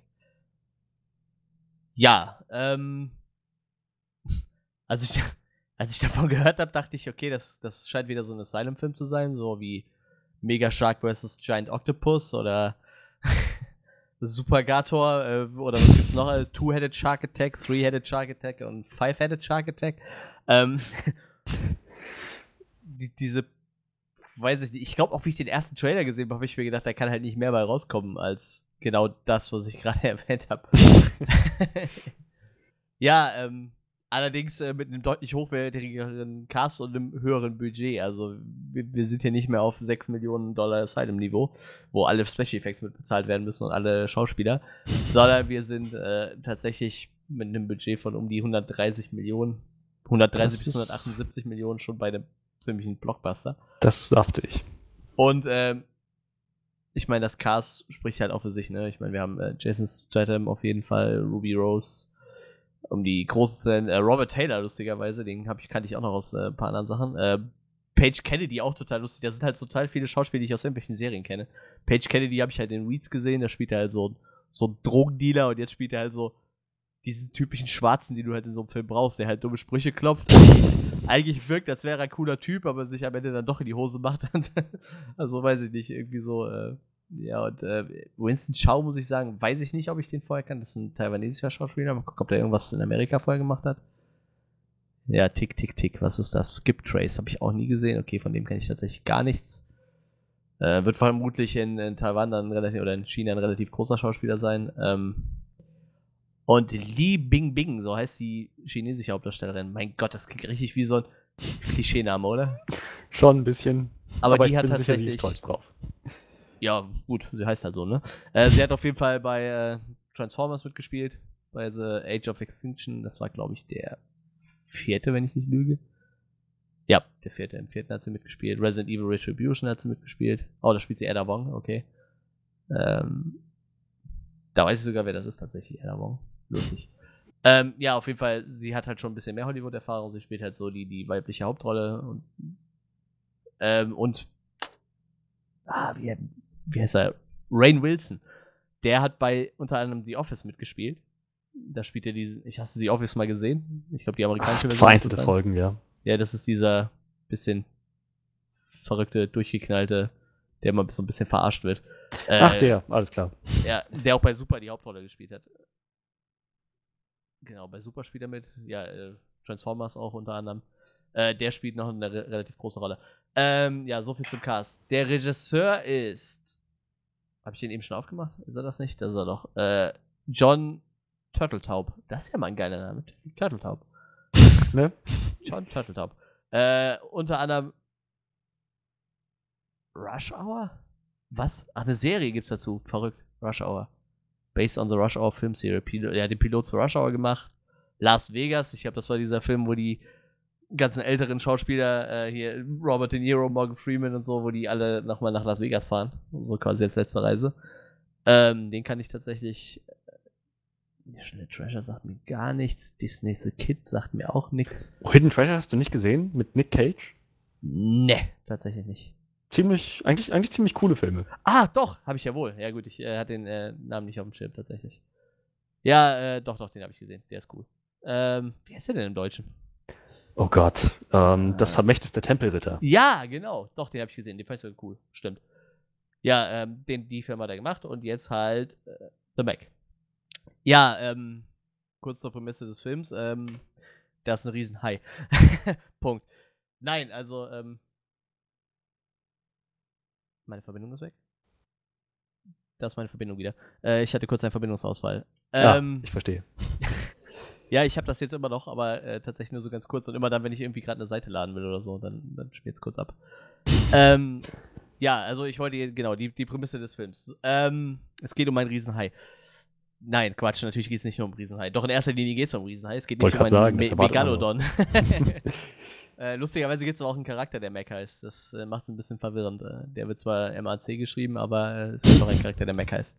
Ja, und zwar ähm, geht es um Folgendes. Es gibt halt eine riesen Forschungsstation mitten im äh, Meer, und zwar in der Nähe der Philippinen. Ähm, eine chinesisch-amerikanische Koproduktion, diese Firma, und ähm, die haben halt die Vermutung, dass der Marianengraben nicht die tiefste Stelle der Erde ist, wie man das angenommen hat, sondern dass man am Grunde diese, ich, ich finde leider gerade nicht, wo die da genau sind, auf jeden Fall da an dieser philippinischen Küste, wo die da sind, dass da die tiefste Stelle gar nicht der Grund ist, sondern dass das einfach nur eine, eine Wolke aus Schwefel und allem möglichen Krams ist, die da einfach so rumschwebt und dass man da durchtauchen kann und dass darunter einfach das Wasser noch ein Stück weiter geht. Das versuchen die zu erforschen. Das ist halt ein Team aus, äh, ein internationales Team, unter anderem mit äh, Ruby Rose als, als die Entwicklerin von dieser Station. Sie ist halt so der, der Technikfreak so ein bisschen. Dann äh, haben sie halt noch einen, einen Arzt da und ein, ähm, also so jemand für die technische Kommunikation, das ist dieser Page Kennedy, ist DJ, der macht so die Kommunikation. Ist halt ein sehr internationales Team aus vielen Leuten, wie gesagt. ne? der äh, Chef ist halt ein äh, chinesischer Wissenschaftler namens Dr. Zhang. Der leitet diese ganze Operation und ähm, das ist so den erzählt, die wollen halt gerne rausfinden, ob unter diesem, ob das wirklich stimmt, dass diese Vermutung, dass da gar nicht der Grund ist, sondern dass einfach nur diese ganzen Sensoren einfach nur diese, diese Wolke aus allem Möglichen, was äh, undurchdringlich scheint, äh, nur erkennen und gar nicht weit genug runterkommen. Deshalb haben sie diese Forschungsstation gebaut und äh, am Anfang des Films kommt halt der Geldgeber, Ryan Wilson Charakter, der ist äh, Jack Morris, der hat ist Milliardär und hat quasi dieses ganze Ding gestiftet, äh, beziehungsweise bezahlt, weil er halt äh, glaubt, dass sie mit der Forschung viel Geld verdienen können und äh, er landet halt auf dieser Station und guckt sich halt diese komplett neu im Aufbau befindliche Station an und äh, ich meine, wer den Trailer gesehen hat, sieht schon, das ist eine ziemlich epische Station. Diese ganzen Gänge, die die da haben, sind quasi einfach nur diese Glaskuppel, die man auch so im Sea Life kennt, irgendwie so. Und äh, auch optisch sehr schön gemacht. Also, wenn sie das erste Mal runterkommen, sich die Station ankommen, sehen sie da halt, äh, kann man da halt ganz viele Wale sehen und so, die dann da an der Station rumschwimmen und so. Die haben halt viel beleuchtet außenrum und sehr, sehr äh, eindrucksvoll, sieht echt sehr schön aus. Also die haben halt echt genug Geld in CGI gesteckt. Ähm, am Anfang des Films wird noch kurz ein bisschen die Story von Jason Strathams Charakter erklärt. Der ist äh, Jonas. Und äh, er war halt mal so eine Art, äh, er war halt äh, so ein U-Boot-Taucher und er hat halt eine Rettungsmission durchgeführt. Auch auf einer sehr tiefen Tiefe und äh, sollte halt Leute aus einem U-Boot befreien. Die sind da gestrandet mit dem U-Boot, waren auch ein paar Verletzte dabei und ähm, während sie halt versucht haben, mit drei Mann da die Leute zu bergen und dieses kleine Rettungs-U-Boot zu schaffen, hat halt irgendwas dieses U-Boot versucht zu zerstören. Also während er da drin ist, beißt irgendwas die ganze Zeit in das U-Boot und dieses U-Boot klackt halt die ganze Zeit in sich zusammen. Also man sieht halt nur die Aufnahmen von innen, wie halt dieses ganze Ding halt mit einem Hubs quasi so zerbeult und äh, er muss halt nachher die Rettungskapsel absprengen, muss halt seine zwei Kumpel, Kumpels da unten lassen und kann halt nur neun Leute retten und der Rest, der stirbt halt da unten, weil dieses Schiff, dieses U-Boot halt irgendwann explodiert. Und ähm, er behauptet halt die ganze Zeit, es muss halt ein Riesenhai gewesen sein. Er glaubt halt an Megalodon oder so, aber die Leute halten ihn einfach verrückt und er hat halt seinen Job hingelegt und auch die Leute, die er gerettet hat, die halten halt auch nichts davon. Die glauben halt, er hat sich falsch verhalten und hätte halt versuchen sollen, den Rest zu retten. So hat er quasi seinen Job an den Nagel gehangen. Ähm, das ist so sein, seine Charakter, also eigentlich eher so ein, so, ein, so ein tragischer Charakter, so wie gesagt, der hat halt hm. viel Scheiß erlebt und äh, hat halt auch keinen Bock mehr auf seinen Job und er liegt halt eigentlich nur noch in Thailand am Strand und trinkt. hat halt so ein kleines Schifferboot, was er da so ein bisschen auf See schickt, Schiff, äh, schickt, irgendwelche Viecher losschickt, die ihm Geld verdienen für ihn. Und er, er liegt halt so in, über einer, er wohnt über einer Bar und trinkt halt die ganze Zeit am Strand Bier. so wie man es halt macht, wenn man in Rente geht als, als Taucher. Ähm, Mit dieser richtig fetten Taucherrente, von der alle mal so viel hören. Ja, ich, wie gesagt, ich weiß halt nicht, wo, wo, er da eigentlich gearbeitet hat, ob er da eigentlich für die Armee gearbeitet hat oder so, auf jeden Fall. Ähm, ja, keine Ahnung, scheinbar kann er auf jeden Fall mit, mit dem Geld, was sein Fischerboot da macht, ganz gut leben. Ähm, ja, auf jeden Fall, ähm, irgendwann wird, geht halt diese Mission halt mal los. Sie haben halt ein U-Boot geschaffen, womit sie halt theoretisch da runtertauchen können. Und äh, das tun sie dann auch. Sie wollen halt testen, wie gesagt, ob dieser Boden gar nicht der Boden ist, sondern durchdringbar ist. Äh, was er natürlich dann auch ist. Ich meine, sonst macht der ganze Film keinen Sinn. Sie Film tauchen vorbei. halt. Nein, es war wirklich undurchdringlicher Boden. Sie, sie tauchen halt durch diese. Drei Leute sitzen in so einem kleinen U-Boot und tauchen halt einfach durch diese Schicht durch und darunter ist dann halt, ich sag mal, wie, wie so eine unentdeckte Welt. Halt. Es sieht halt ein bisschen aus, wie als wären sie zum Mittelpunkt der Erde gereist. Also da ist halt, es ist sehr hell da unten, da sind sehr viele äh, Pflanzenarten, die halt so aussehen, als hätte man die noch nie gesehen und halt auch jede Menge Fische, die scheinbar unbekannt sind halt. Die gehen halt auch davon aus, dass man unter dieser Schicht halt so diese ganzen Auswirkungen von Eiszeiten etc. nicht so gespürt hat, halt, dass halt da mehr Sachen überlebt haben, die halt theoretisch ausgestorben sind. Ah, verstehe. Und ähm, lustigerweise in diesem U-Boot, da sitzen halt drei Leute, das ist einmal Laurie, das ist die Ex-Frau von diesem Jonas, lustigerweise, also von Jason Stratos Charakter so. Die sitzt da halt drin, äh, noch ein Typ, der The Wall heißt, das ist einfach so ein schwerer, vom Nachnamen her behaupte ich jetzt mal ein schwedischer Schauspieler so, der heißt Olafsson mit Nachnamen. Ne, okay. ist ein äh, isländischer Schauspieler, okay. Und äh, Masioka, als äh, so der japanische Technikfreak, der da sitzt. Ich weiß nicht, ob dir Masioka was sagt. Hast du Heroes zufällig gesehen? Nein. Ja, der spielt auf jeden Fall den Hero Nakamura. Wo spielt der denn noch mit? Der spielt halt immer so einen japanischen Nerd, das ist halt total lustig. Weil der halt auch äh, in Wirklichkeit äh, so hyperintelligent ist und so, deshalb muss er halt, als, also als äh, nicht seine, seine, seine Charaktere, er ist halt wirklich hyperintelligent. Er ist auch in dieser Vereinigung für Superintelligente, ich weiß gar nicht mehr, wie die heißt. gibt auf jeden Fall so eine Vereinigung für Leute mit einem IQ über X. Und äh, der spielt halt immer nur so japanische Nerds irgendwie. Und ich mag den Schauspiel total gerne. Heroes hat er mitgespielt. Death Note hat er auch mitgespielt. Okay, das wusste ich gar nicht in dem Death Oh, Note wen hat er gespielt? Detective Sasaki. Steht hier. Ah! Oh ja, der ist wirklich gut. Ich mag den total gerne, den Schauspieler. Hawaii 5.0 hat er scheinbar sieben Jahre mitgespielt. Wie gesagt, der hat halt echt viel gemacht, tatsächlich. Auf jeden Fall, ich, ich kenne ihn halt in erster Linie als äh, Hiro Nakamura aus, aus Heroes. Sehr, wie gesagt, sehr, sehr sympathischer Schauspieler. Wird auch synchronisiert von dem Typ, der Detective Conan spricht. Das ist halt ganz lustig im Deutschen. ähm, ja, die tauchen auf jeden Fall runter und äh, da passiert halt dasselbe wie mit dem U-Boot damals, was äh, Jonas retten bergen sollte. Also irgendwas greift die halt da unten an und äh, der Funk bricht halt ab und äh, ja, das Schiff startet halt nicht mehr. Sie, sie landen halt da unten und ja. So nimmt das Ganze seinen Lauf. Dann ähm, braucht man natürlich eine Rettungsaktion und wen holt man da? Am besten äh, den Typ, der die ganze Zeit äh, in Thailand sitzt und säuft, weil das einer der besten Rettungstaucher ist, die es so gibt. Qualifikation. Es stellt sich dann raus, dass dieser Arzt auf dem Schiff einer von den Leuten ist, die er damals gerettet hat aus dem anderen U-Boot, der ihn aber nicht leiden kann, weil der halt auch davon ausgeht, dass er Scheiße gebaut hat und die deshalb da unten explodiert sind mit dem, mit dem U-Boot. Ähm, äh, er hat halt deshalb überhaupt keinen Bock, er will halt auch nicht mehr tauchen, er hat halt keine Lust mehr und sie locken ihn halt aber dann damit, dass sie sagen, hier, deine Ex-Frau ist aber da unten. So, die waren halt wohl nur ein Jahr zusammen und das, man hat auch gemerkt, dass es, äh, dass keine gute Beziehung ist.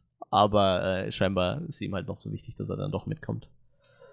Ja, äh, ich kürze das jetzt mal ein bisschen ab. Also es startet halt eine Rettungsmission. Erst äh, passieren halt unten noch ein paar Sachen, die versuchen, kriegen halt irgendwie das U-Boot wieder an, da kommt Licht und dann kommt halt dieses Riesenobjekt wieder und rammt sie halt nochmal und dann verletzt sich äh, die Ex-Frau noch schwer, die rammt sich halt irgendwie ein, äh, irgendein Stück in den Bauch rein, wie das halt so standardmäßig ist. Äh, da steht ein Schraubenzieher, den ramme ich mir mal in den Bauch. Passiert ja ständig bei sowas, damit es noch ein bisschen dramatischer wird. Und äh, ja, sie man, man kann halt die Vitalwerte und so den ganzen Kram von dem Schiff noch sehen halt, die haben halt nur keinen Funkkontakt mehr und sie merken dann halt, okay, denen geht gerade der Sauerstoff aus, sie haben halt noch ein paar Stunden und dann versucht die Tochter des, äh, des, des Forschungsstationsleiters, also die, die von Dr. Zhang, die Tochter, die versucht dann selber die zu retten mit so einem kleinen Rettungsboot. Und dann kommt halt äh, aber Jason Statham's Charakter noch rechtzeitig und düst da schnell mit runter und rettet erstmal den Tag. Ähm, bei der Rettungsaktion geht allerdings, passiert wieder genau dasselbe wie beim letzten Mal auch. Ähm, zwei Leute kann er retten, dann kommt äh, dieses Vieh wieder auf sie zugeschwommen und äh, er muss halt, die Kapsel muss halt abgesprengt werden. Das macht er diesmal aber nicht selber, das macht halt Masiokas Charakter. Er äh, verriegelt die Luke und sprengt die halt da weg, dass die halt auftauchen können und er stirbt halt und wird halt von dem Megalodon gefressen. So wie das ist. Ähm, das ist so eigentlich mehr oder weniger alles nur die Einleitung von dem Film. Der Jason Statham's Charakter ist halt auf dem Schiff und äh, man merkt halt ganz schnell, dass sie äh, das Suin Zhang, so heißt die Tochter, also Suin, dass sie äh, scheinbar auch auf Jason Statham ein bisschen steht. Das geht scheinbar bei ihr relativ schnell. Oh, seine Ex-Frau auch an Bord. ja, ja, seine Ex-Frau an Bord, dann diese Chinesin, die auf ihr steht und die Chinesin hat dann noch eine kleine Tochter, die äh, erzählt halt schon so, ja, mein, mein, mein Vater, der war, der war ein A-Loch, hat mein, hat mein Opa gesagt. und die spielt halt so den Kuppler, die ist ja sehr, sehr niedlich, dieses kleine Mädchen. Ähm, das ist so, wie gesagt, das ist halt von dem einen, denn die Enkelin und halt ihre Tochter. Die ist halt auch mit auf der Station. Ja, und ähm, das Kind geht dann, da kommt halt diese epische Szene irgendwann aus dem Film, wo das Kind halt unten mit so einem Ball spielt, mit so einem ferngesteuerten, Ah, und dann ja. kommt halt der Megalodon und beißt halt erstmal in die Station und beißt einfach mal einen Riesen. Einfach mal so mit seinen Zähnen in die Station rein. Die geht zwar nicht kaputt dadurch, aber da ist halt schon ein echt beeindruckender äh, Zahnabdruck zu sehen. Ähm, ja, dann wird halt relativ schnell klar, okay, der Megalodon ist halt ausgebüxt, sie finden auch relativ schnell aus, warum. Also die haben halt tatsächlich beim Auftauchen so diese, diese Schwefel-Irgendwas-Hülle durchbrochen und eigentlich ist es da unten zu kalt für den Megalodon. Also überhalb von dieser Hülle ist es halt nur 0 Grad.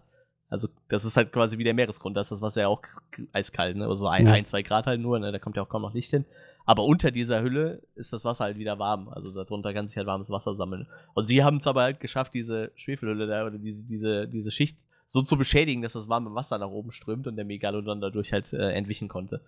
Deshalb Ah. schwimmt der natürlich da jetzt äh, im offenen Meer rum und äh, ja, das geht halt gar nicht. Also, ähm, ja, natürlich startet dann die Rettungsaktion. Ich, ich werde da jetzt nicht so viel zu spoilern, so für die Leute, die den halt noch sehen wollen, aber das ist so dieser Grundplot, der wie man das halt so erwartet halt. Megalodon äh, kommt halt nach oben und dann ist er halt eine Bedrohung und muss ihn halt retten. Ähm, der, danach kommen halt sehr, sehr coole, paar coole Action-Szenen, paar coole, sehr coole Tauchszenen, so. Jason Statham macht halt da sehr, sehr viel Action, so. Er taucht zum Beispiel bis auf 30 Meter an diesem Megalodon dran, weil sie so eine Markierungspistole haben, die 30 Meter schießen kann. Also schwimmt er da einfach mal kurzerhand hin. Äh, was halt natürlich wieder mit sehr viel Action verbunden ist, weil natürlich, wie soll es anders sein, der Megalodon bemerkt das natürlich. War wie so total dämliche Aktion. Er schwimmt halt dahin, er ist halt an so einem Seil befestigt, ne? Also sie können ihn mit dem Seiltuch zurückziehen. Das machen sie natürlich auch, wenn er halt den Pfeil geschossen hat, aber halt so schnell, dass der Hai halt realisiert, dass da irgendwas schwimmt. So wie, wie er so, wenn er so langsam da selber hinschwimmt, geht das halt. Ne? Der Hai reagiert halt eigentlich nur auf hektische Bewegungen und zurückziehen sie ihn halt in einer Wahnsinnsgeschwindigkeit mit diesem Seil und das kriegt der Hai halt mit. Also ist er dann mehr oder weniger so ein Angelköder für diesen Megalodon. sind, halt, sind halt echt ein paar sehr, sehr geile Szenen in, diesem, in dieser äh, in diesem Stile drin. Da gibt es dann auch so einen Haikäfig, den, den, nimmt der Megalodon mal komplett in den Mund und zieht ihn dann einfach durchs Wasser so. Dann hängt er irgendwie, Jason Statham hängt halt noch an dem Ding dran, wenn das durchs Wasser gezogen wird. Alter. Also, also, der Film hat halt echt sehr, sehr abgefahrene Action-Szenen so. Ähm, inklusive dem total bescheuerten Endkampf so. so. So richtig bescheuert, wie man sich so als, als hätten sie Monster Hunter gespielt irgendwie, weil es ist so, so richtig bescheuert. Einfach so mit einem Speer gegen Megalodon kämpfen, so nach dem Motto irgendwie gesagt, ich, will das jetzt nicht alles spoilern, das können die Leute sich gerne selber angucken. Die, äh, auf jeden Fall kommt halt auch so Sachen, die halt passieren müssen. Also werden, äh, der ein oder andere wird gefressen, der Hai schwimmt dann natürlich an den Partystrand von China irgendwie, so, wo halt die ganzen Jugendlichen am Feiern sind, muss natürlich sein. Ist tatsächlich nicht so, so ein Bodyshot-Ding wie bei Piranhas so, wo halt nur so halt Ach, schade. Äh, das halt, genau das hatte ich mir jetzt vorgestellt großbrüstige äh, Amerikanerin so. Nee, Ach so, nein, nein, nein. Ich, ich meine tatsächlich das Blut, gar nicht so sehr die Brüste. Ach so, ja, also mit Blut hält der Film sich tatsächlich sehr zurück so. Also ich muss sagen, der Film ist ab 12. Äh, ich hatte auch ein paar sehr junge Zuschauer im, im Publikum. Ich war halt um, weiß ich, 17.45 Uhr im Kino so.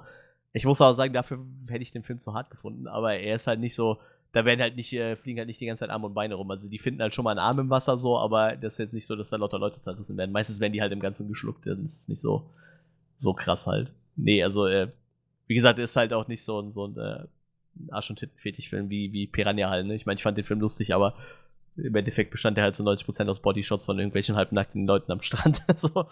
ja. Das ist, ja. Das ist in dem Film halt nicht so, ne? Also der, der ist, wirkt ja schon doch mehr seriös. Äh. Wie gesagt, äh, sehr coole schauspielerische Leistung von, von einigen Schauspielern, muss ich sagen. Ruby Rose äh, macht einen sehr, sehr coolen Job. So, die hat da so ein paar relativ harte Szenen mit ein paar emotionalen Zusammenbrüchen so. Und ist eigentlich so ein sehr tougher Charakter, aber wenn dann so das halbe, halbe Team irgendwie dezimiert wird durch so ein Megalodon, dann bricht halt auch so ein, so ein Mental Breakdown in, in Rick-Manier quasi. Äh, Jason Stratham macht halt so, macht halt den Jason Stratham so wie immer. So, ich, manche Leute finden den großartig, manche sagen, der ist halt total kacke. Ich, ich finde den halt total gut, aber er ist halt das, was er immer ist, so irgendwie. Ich finde, sein, sein, Charakter ist halt wieder so ein bisschen amüsant wie immer. Er hat halt immer einen lockeren Spruch drauf und sonst ist Jason Stratham halt einfach Jason Stratham so. Er ist halt wie The Rock irgendwie. Die spielen halt meistens dieselben Charaktere, aber ja, wenn, man, wenn, man, halt drauf steht, kann man sich das halt auch super gut angucken halt. Ja. Sehr cool fand ich Rain Wilsons Charakter, der halt diesen, ähm, diesen, diesen äh, Milliardär spielt. Am Anfang ist er halt eher so der, der Party-Typ. Ist immer locker ein Spruch drauf und so. Und er hält halt irgendwann zwischendrin mal so eine Rede, nachdem der Megalodon halt ausbaut und sagt so, ich bin halt eigentlich mit euch hier hingekommen, um mit euch zu feiern.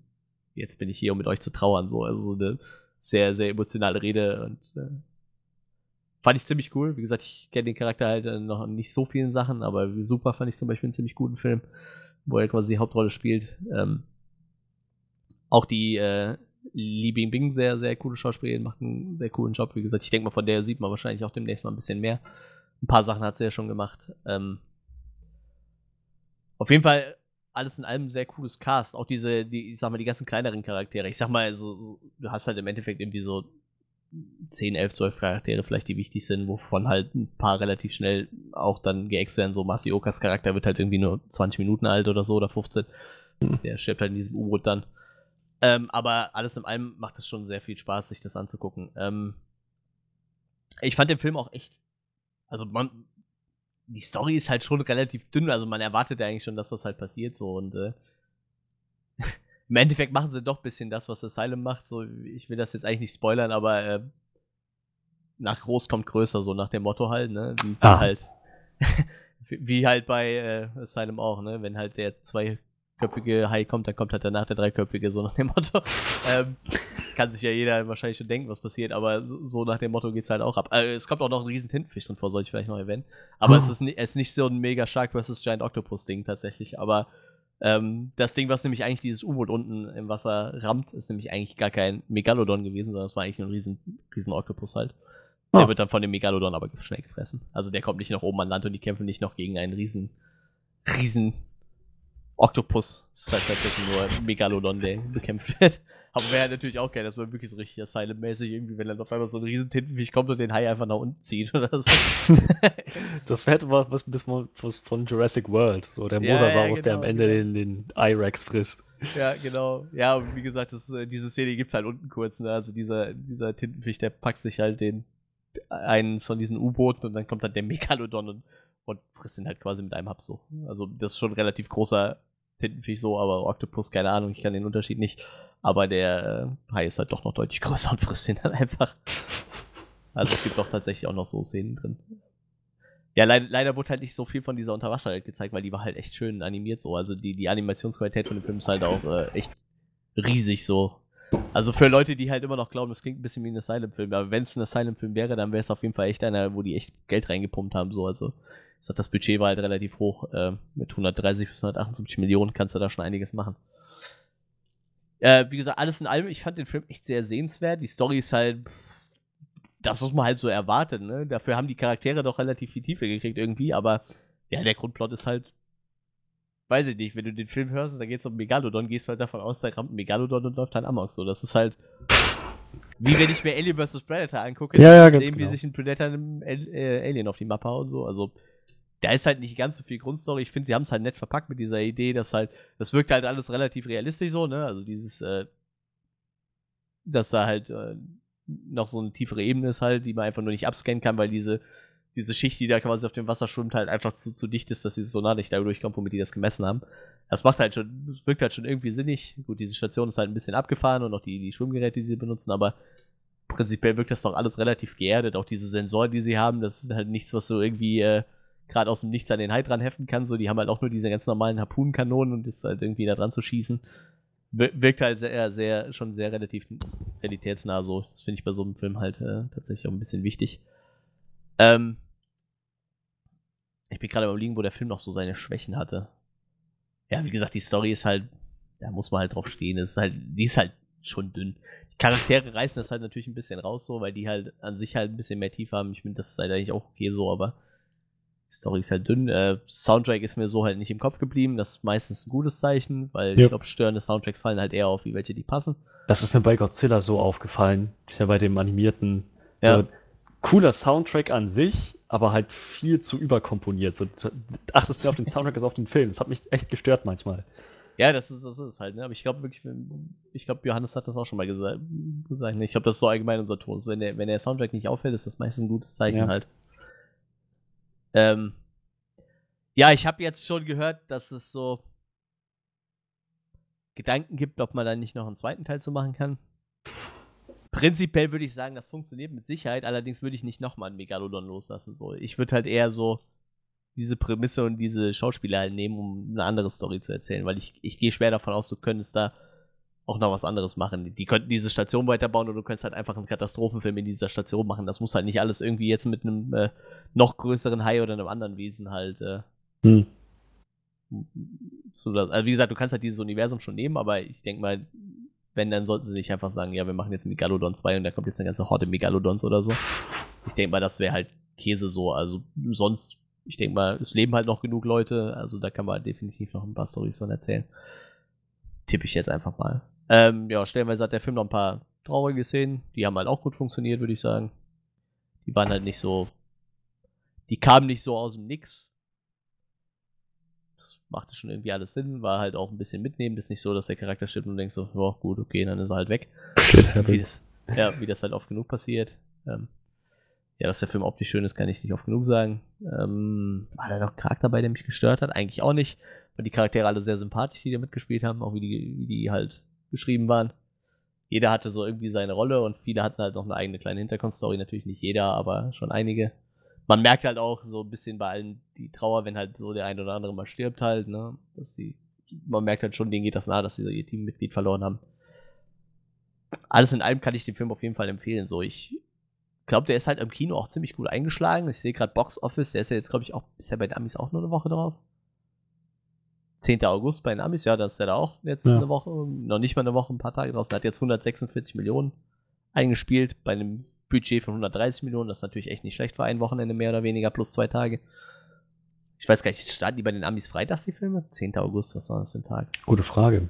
10. Ja, August? bei denen, das ist ja. Freitag tatsächlich. Dann starten die bei denen freitags. Dann sind es jetzt wirklich tatsächlich nur die vier, Freitag, Samstag, Sonntag, Montag, Dienstag. Ja, das ist jetzt der fünfte Tag, wo der gerade läuft. Heute den Tag, den wird da wahrscheinlich noch nicht mit einkalkuliert sein. Aber hat halt so sein Budget schon quasi wieder eingespielt. Ich denke mal, der wird auch mit einem guten Plus nach Hause gehen, tippe ich mal. Metacritic sagt 48% bei 177 Re Reviews. Damit ist er dann zwar eigentlich rotten, aber wir haben auch tatsächlich schon deutlich Schlechteres gesehen. Wir haben eben äh, die Filmografie von äh, Paul W.S. Anderson angeguckt. Da hat kein Film 48% erreicht in seiner Karriere. Ähm, was haben wir noch? Average Rating ist 5,4. Metacritics auch 46. Ich finde das ein bisschen zu lasch. Eigentlich finde ich den Film ganz nett. Aber das ich glaube, das sagen. Aber klingt ja ziemlich cool. Ja, gut, ist halt, ist halt auch nicht so ein storylastiger Film. Ne? Ich glaube, das ist halt, ist halt für wenig Leute ein Kriterium. Ja, die, die Action war halt cool und da kann man die Story halt noch mal ein bisschen vernachlässigen und so. Die Charaktere sind halt gut. Ich glaube, für so ein Gesamtpaket fehlen dann doch wahrscheinlich die Leuten irgendwie noch ein bisschen mehr die Story halt, ne? Ich sehe gerade, der Film ist auch gleichzeitig in äh, Amerika und China gestartet. Das waren noch die beiden Länder, wo der produziert worden ist. Ne? Also er spielt halt in erster Linie in China und ich denke mal so, die, die Innenszenen sind halt im Studio entstanden dann tatsächlich. Ja, wie gesagt, wer äh, auf High-Action steht und äh, High- und Unterwasser-Action und äh, Jason Stratham-Fans sollten den sowieso gesehen haben, glaube ich ich muss sagen, das ist so einer seiner, seiner besseren Rollen so, obwohl ich, ich habe eigentlich noch nie einen Film Ding gesehen, wo der schlecht ist. Der macht halt immer sein, sein, sein Ding so und irgendwie fährt man sich damit immer gut, finde ich. Wie Johannes schon gesagt hat, bei, bei Fate of the Furies war, war eher so das Highlight eigentlich irgendwie, ne? So kann man das, glaube ich, auch bei vielen anderen Sachen sehen. Aber wie gesagt, ähm, ich fand den Film gut, ich würde den weiterempfehlen. Wenn ich eine Bewertung abgeben müsste, würde ich sagen, ich gebe dem also siebenhalb von zehn, würde ich sagen. Da, da kommt er sich eigentlich ganz gut mit weg. Ist halt auch kein perfekter Film. Wie gesagt, die Story ist halt relativ dünn, aber für, für so, so, so einen High-Film ist der echt nett. Wenn die, was gibt's noch für High-Filme? Gut, den kann man halt überhaupt nicht mit so Sachen wie The Shallows vergleichen oder so. Das ist halt eine ganz ja, andere Sorte Film, ne? Aber, tja, ich bin gerade überlegen, womit man das am ehesten vergleichen kann. Naja, es vielleicht am ehesten noch mit dem Monsterverse. So ja. Völlig übergroße Tiere, die gar nicht existieren sollten. Ja, vielleicht. Hat auch so ein paar weiße Hai-Momente. Das ist total lustig. Irgendwie bemerken die nicht, dass dieser riesen Hai unter ihnen runterschwimmt, bis halt so die Flosse rauskommt. die, die, zeigen halt so ein paar geile Shots von oben, wo du halt diese ganzen äh, chinesischen Party-People siehst, halt, ne, die an diesem Strand halt Party machen ich, ich sage das jetzt nicht, weil ich äh, nicht alle Asiaten auseinander kann oder so. Ne? Es spielt halt wirklich in China. Es sind halt wirklich, äh, bis auf so eine Handvoll äh, Ausländer, die da noch rumspringen, sind halt wirklich chinesische Leute, die da Party machen an dem Strand. Und du siehst sie halt von oben und von unten siehst du einfach nur diesen Schatten von dem Hai. Aber irgendwie scheint es keiner zu realisieren, bis halt irgendwann so die Flosse mal hochkommt und so mehr oder weniger durch die Menge schneidet. Dann kriegen sie es halt irgendwie mit, dass da scheinbar ein Hai rumschwimmt. Hat halt vielleicht so ein bisschen was vom weißen Hai, aber ja, wie gesagt, ver vergleichbare Haifilme gibt es halt wenig. Äh, vermute ich halt äh, einen Haufen bei Asylum, aber das kommt halt qualitativ da überhaupt nicht ran. Aber ich glaube, Leute, die Asylum-Filme mögen, die könnten, hätten da auch ihren Spaß. So, das ist halt. Ich glaube, als Partyfilm wird er auch taugen. So, dafür ist er dann doch auch relativ unterhaltsam mit diesem Riesenhain. Ich glaube, alles mit Riesentieren ist immer sehr unterhaltsam. Egal wie, wie schlecht das drumherum ist. Ja, wie gesagt, ich bleibe bei 7,5 von 10. Ich kann den Film weiterempfehlen. Ähm, wenn ihr die Möglichkeit habt, guckt ihn euch noch im Kino an. Zweiter Teil wegen mir gerne, aber allerdings bitte nicht nochmal ein Megalodon. Ich, ich denke mal, allein durch dieses, diese Möglichkeit, die man jetzt da unten hat, mit dieser, ich sag mal, neuen Ebene an, an, an, an, an Lebensformen in diesem Wasser, da könnte man wahrscheinlich auch noch irgendwas anderes sich ausdenken. Ich denke mal, du könntest halt auch einen komplett anderen Film dadurch erzählen. Ich glaube, den müsste noch nicht mal eine Katastrophe passieren. Ne. Ich gehe zwar davon aus, die Leute wollen das jetzt lieber sehen nach dem Film, aber vielleicht lässt sich was anderes gut einfallen. Schauen wir mal, was der äh, Turtletaub, Herr Turtletaub so aus dem Hut zaubert mit seinen anderen Leuten. Ich sehe auch gerade, es gibt da einen Roman zu, tatsächlich. Ach.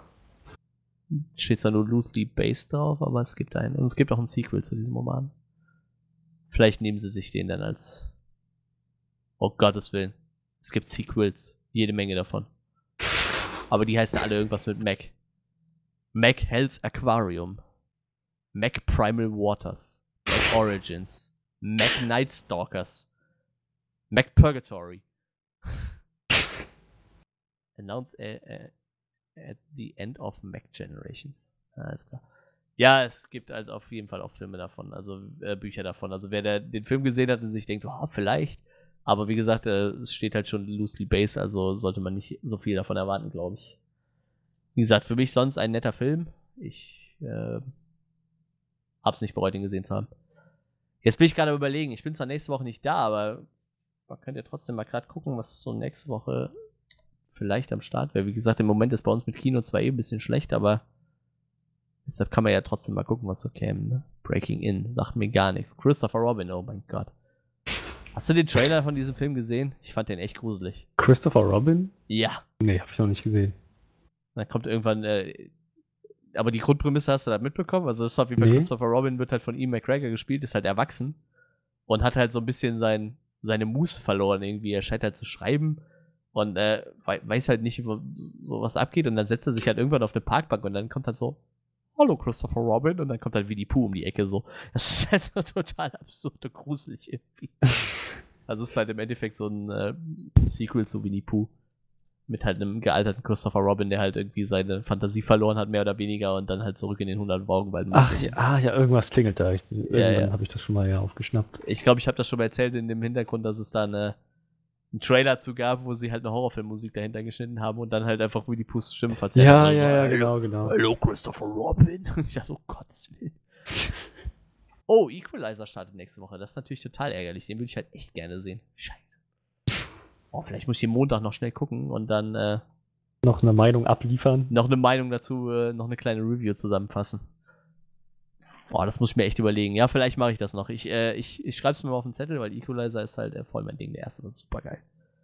Ja, sonst äh, nächste Woche, ich vermute mal, dass euch da Freddy und Johannes allein unterhalten wollen. Ich, ich werde die Jungs auf jeden Fall auf dem Laufenden halten, wie es auf der Gamescom aussieht. Vielleicht bin ich auch nach zwei Stunden durch und denke mir, es gibt dies ja nur Mist. Will ich eh nicht haben. Außerdem ist Monster Hunter jetzt eh schon raus. Jetzt brauche ich eh nichts anderes mehr. Jetzt bin ich zufrieden. Nee, ist natürlich Quatsch. Also, ähm, ja, wahrscheinlich werde ich auf der Gamescom sein nächste Woche. Wie gesagt, äh, Johannes ist wieder da. Der hat dann, kann er von seinem Job berichten. Erinnere, erinnere ihn dran, dass er erzählt, wie der Job abgelaufen ist. Oh ja, Du bist ja wahrscheinlich dann auch nächste Woche da, tippe ich mal. wenn höchstwahrscheinlich. dazwischen kommt.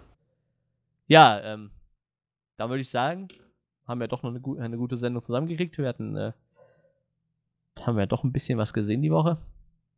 Ich bin am überlegen, vielleicht dann vielleicht in zwei Wochen, wenn ich dann wieder Zeit habe, würde ich gerne, glaube ich, noch ein kleines Flashlight zu Orange is the New Black machen. Dann bin ich auch durch mit der Staffel. Hm. Sechs Staffeln, da könnte man mal so eine kleine Review ziehen, glaube ich. Ja, schauen wir mal. Äh, Wir gucken mal, was euch die nächsten Wochen so erwartet. Ähm, wir steuern auch langsam echt auf die Folge 100 zu, ne? Ist mir mal so aufgefallen. Ja, da müssen wir uns dann irgendwas einfallen lassen. Naja, wir, wir schauen mal. Es, es läuft weiter. Wie gesagt, die Filmmaschine läuft langsam wieder an. Der Netflix haut gute Filme raus, das Kino haut wieder gute Filme raus.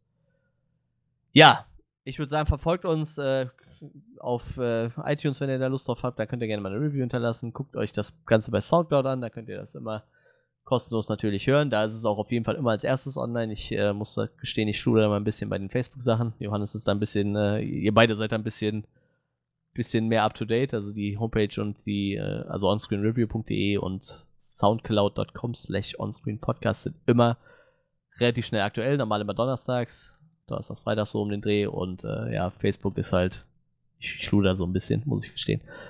Also wenn, wenn ihr es äh, pünktlich haben wollt, die Folgen immer, dann abonniert auf jeden Fall unseren, unseren RSS-Feed. Das könnt ihr halt über Soundcloud machen auf jeden Fall. Wie gesagt, bei iTunes könnt ihr uns abonnieren.